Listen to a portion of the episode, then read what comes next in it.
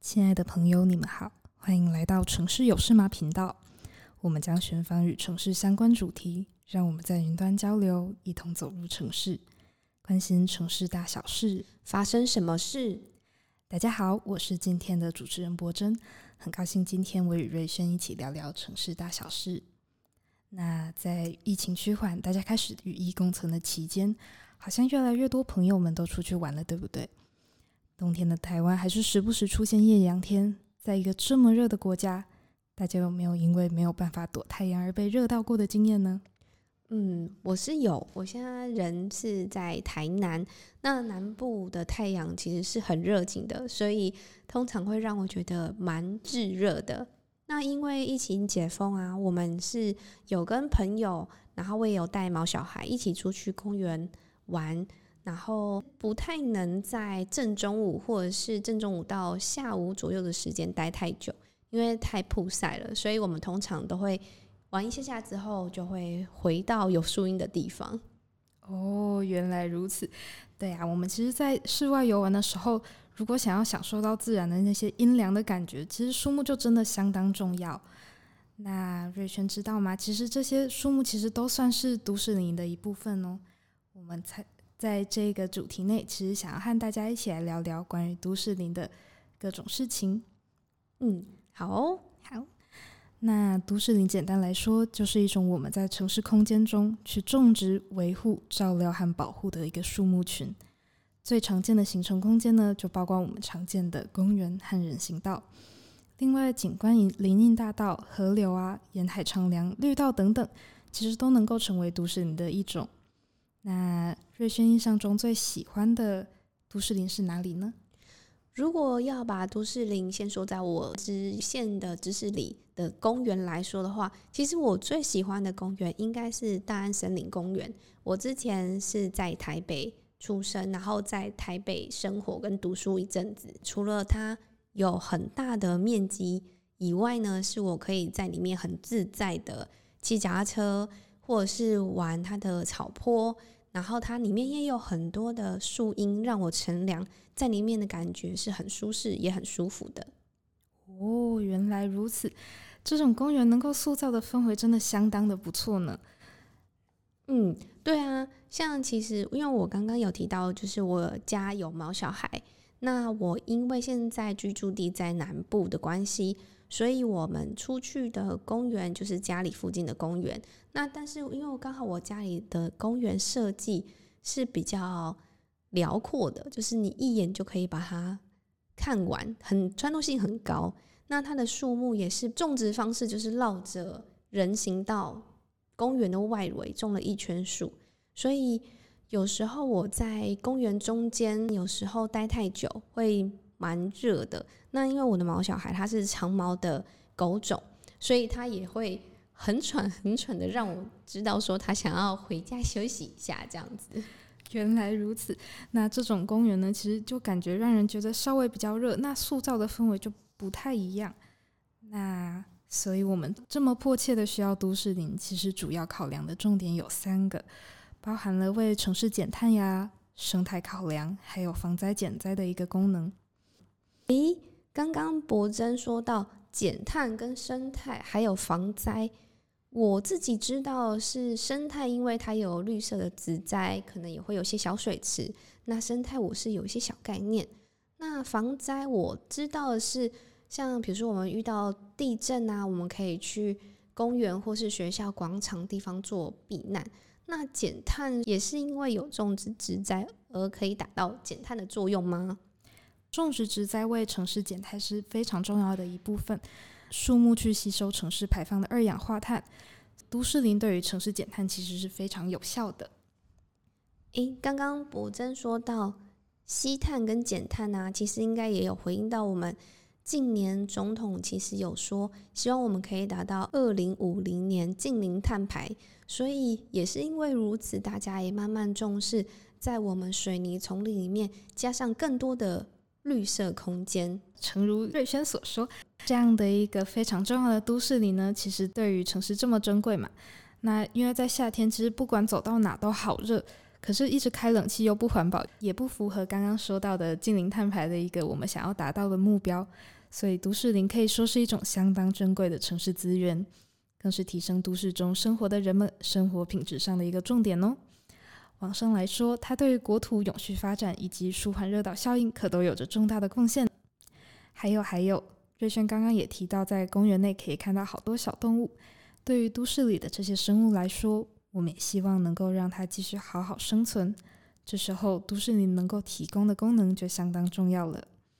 在地景生态学中，我们把这种大环境中的最小均值单位，这种块状的区域称为铅块体。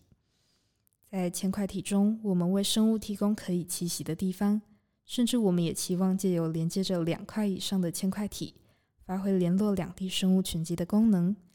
当都市林中出现一条线性或带状的生物可活动范围，如都市中的行道树、绿园道等等，如果两端都接上了可以让生物生存的公园或绿地等铅块体，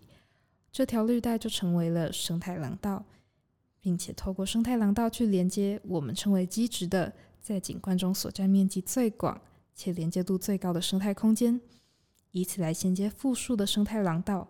透过彼此串联在一起，渐渐可以发展成为一个生态网络。如此一来，能够维持生物的多样性的发展，去维持生态系的稳定以及平衡，也让生态系统比较不会因为少数物种的变动而造成环境重大的改变。哦，所以刚刚你说到的铅块体，就好像我们所称的点，那廊带的话，好像就是线，那点到线的串联就会变成面。那面的话，是不是就是你刚刚有提到的叫做生态网络？对，那我们也希望这个生态网络呢，能够透过无论是我们刚刚提到的任何一点，它其实都能够成为生态做栖息或者是休整的动作，让整体台湾的生物多样性都能够维持在现况一个比较好的对于生态友善的一个环境中。嗯，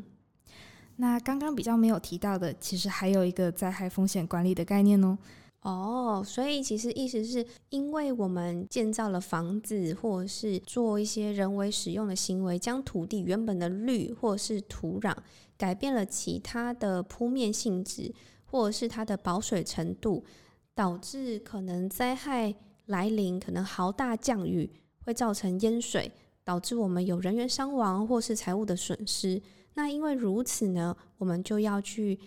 呃保留一些绿地空间。不论是为了生态系统，或者是去因应环境，比如说好大降雨下来，它有疏通的管道，让那些水留在绿地空间，不会流到我们居住的所在地。对，那这个功能呢，其实我们就可以对应到，譬如说我们因为气候变迁带来的极端降雨，这些降雨啊，其实很大的加重了都市对雨水处理的负担。这样的一个灾害风险管理，其实就是在灾害发生前，我们去有系统、有方法、有步骤的去避免和减轻、改善它。这些生态的网络，包括了铅块体，然后生态廊道，甚至到最后的基质等等，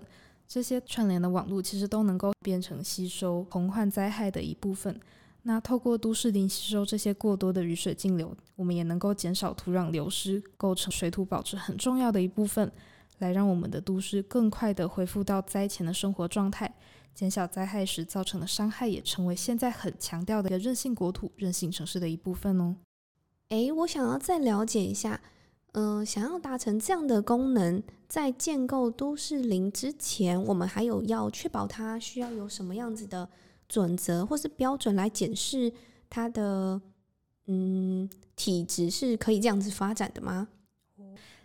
好，那我们来看看它具体要怎么解释。其实，对于都市林，我们最强调的一点就是适地适种。那什么是适地适种呢？其实就是在寻求树种和环境之间的调和。最重要的就是考量周边的环境条件与植物特性是否能够相合，配合栽植地的环境条件，我们选择可以适应当地环境条件的树种，确保它的环境跟树种之间的配适。举个常见的例子，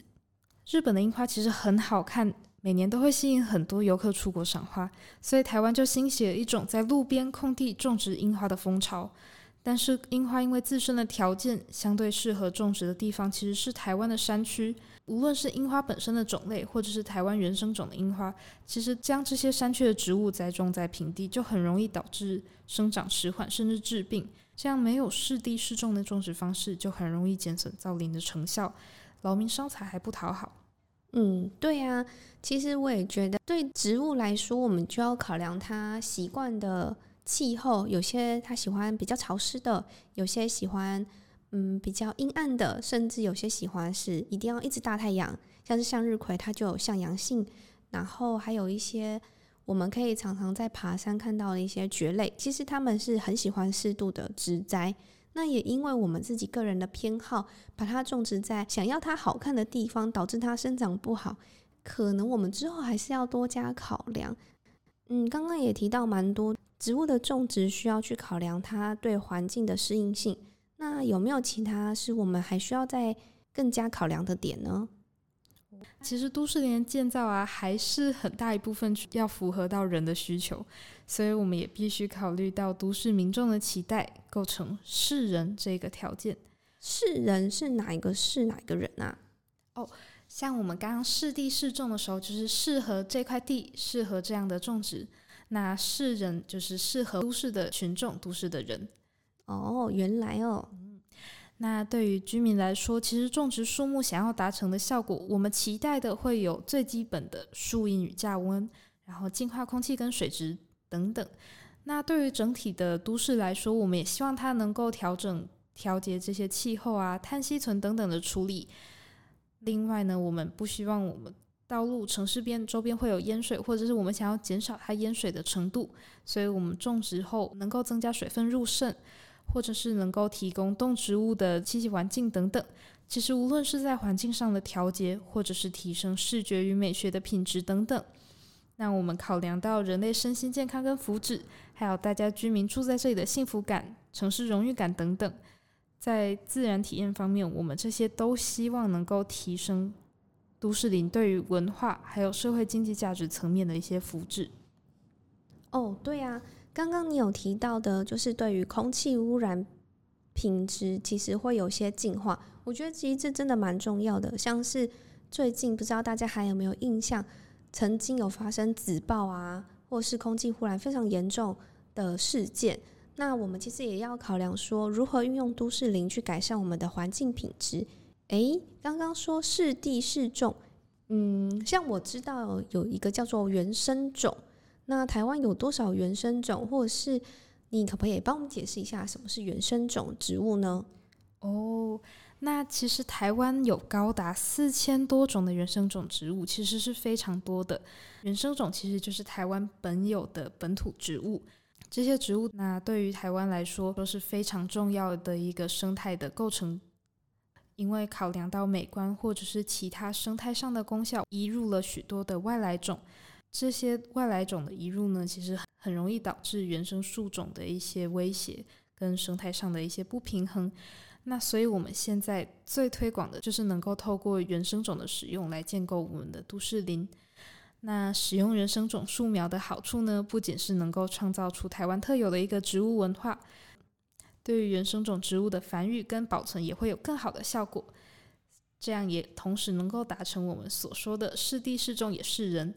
嗯，原来如此啊！所以除了刚刚我们讨论到的适地适种啊，或者是尽量鼓励我们使用原生种，如果真的没有用到原生种，也需多加考量植物它对环境的需求。诶，那这样子。我们都知道这些理论啊，那现在我们的都市林好像没有真正完全去让我们觉得嗯非常的舒适，然后解决很多的问题，那是为什么呢？其实像是我们刚刚提到的原生种，它虽然非常重要，可是，在平衡树种多样性的考量上，如果我们太过度，或者是我们在为了美观上。其实，如果去大量砍伐我们原本的树群，就会很容易的影响到它本来的生态系。会说现在的都市里好像还有一些问题，其实包括了我们遇到的一些像是人行道上，我们常常会看到很多被过度修剪的一些树冠。那树冠一旦被修剪，其实很容易导致说它没有办法吸收足够的养分。那这也进而导致说它的根系很容易因为软烂，导致可能人行道就有树灾的问题，像是路树倒塌，很容易去压到行人，致使受伤等等。这些种种，除了增加行人的危险性之外，甚至也会导致说有我们原本期待它应该要达成的生态效益被破坏，甚至树木也没有办法有效的行正三作用，去吸收二氧化碳等等。这是我们需要解决的一个问题。那另外一个问题是，树木本身就有生长的需求，可是我们想要它不占空间，让我们有更宽广的道路可以行走。所以，当我们只挖了小小的植穴，却要求它能够提供大片的遮阴，长得非常大。植物就只能拼命的生长，它很容易破坏到我们的设施，也去抑制到林木的生长。无论是对于树，或者是对于城市，都不是一件好事。所以，无论是都市林阴影美化或景观发展出的一个高度人工化，或是减省经费、贪图方便导致的一些基地挤裂、过度使用，甚至我们后期修剪和维护管理的行为，其实都是造成都市林发展的一个问题。嗯。这样听起来，不管是我们过度修剪啊，或是将它种植到不对的地方，或者是缩减、限制它的生长环境，对它们跟对我们其实都是不好的。那我相信，过去我们对植物可能没有这么的了解，慢慢的，我们对它们的生长习性有一些认知，或许慢慢我们可以改善。我们有一些认知之后，我们就可以慢慢的调整。让我们与树木跟大自然和平的相处。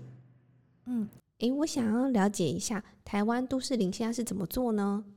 嗯，如果单说在生态的经营上，其实最近台湾有一个很好的例子哦。新北市的中和四号公园，它有一个韧性都市林的示范试验区，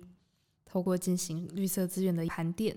去评估当地植物的分布状况，接着会透过土壤调查，了解当地的一个土壤性质。最后再评估树冠层到植被群的一些缺补，借此去筛选上中下层次的植物种类，去逐层递补。最后，他们透过监测生物的多样性，含瓜植物共生的一些鸟类、昆虫以及真菌都考虑进来。透过这些评估，他们将现有的树为基础，先种下中大型具有生态功能的，以适地适种的一些原则去做种植的原生树种。再透过底层的一些灌木和植物去做一个真正能够在单一的铅块体具备良好生态功能的一个都市林，并且在公园内比较低洼的地势呢，其实就有导引雨水径流，而且储存水资源，缓解淹水问题的一个功能。所以在娱乐上就能够提供一个舒适的环境供大家休憩娱乐，是一个相当厉害的复层经营的都市林的案例哦。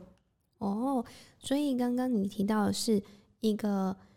复层经营都市林的概念，那还有没有更多的概念是都市林去所具备的？像我们刚刚有提到很多，包括了铅块体、绿廊、基植、生态串联等等。那其实它就是刚刚我们提到的由点到线到面去建构的一个生态系统。或许现在都市里的系统还不够完整。那中和四号公园的例子虽然也非常好，但是我们期待的是更完整的一个生态系统建构。像是我们会说，我们需要生态廊道，但是生态廊道其实并不容易建立，尤其在我们现在的建省的环境跟基地路面当中。那或许我们也能够退而求其次的以生态跳岛的概念，也就是让两个大栖地之间能够借由成群的。小型的绿地、公园等等，去构成一些比较偏向线性的排列，让生物能够拥有不同的移动路线，去减少栖地被隔离的状况。这些真正能够牵起的生态链，才是一个真正完整的生态系统。更期待能够透过像是绿地、公园之间的串联，让大家能够享受到更优质的一个城市绿网。嗯，其实啊，我们听到这么多。公园绿地，或者是我们看到的景观廊带，都对于我们生活的环境其实是有所影响的。它影响的可能是大环境的空气污染，或者是比较尺度再小一点的微气候的改善。那希望经由刚刚柏祯跟大家分享的那些，可以让大家更了解什么是都市林，都市林对于我们的城市发展跟我们自身会有什么影响。那亲爱的朋友，如果你们喜欢我们今天分享的内容，也对城市有关的话题感兴趣的话，欢迎关注我们，之后会有更多更精彩的城市主题。接下来也可以到 Facebook 都媒工作室留言给我们，你们的回应是支持我们继续做好节目的动力。城市有事吗？关心城市大小事，发生什么事？我们下回见。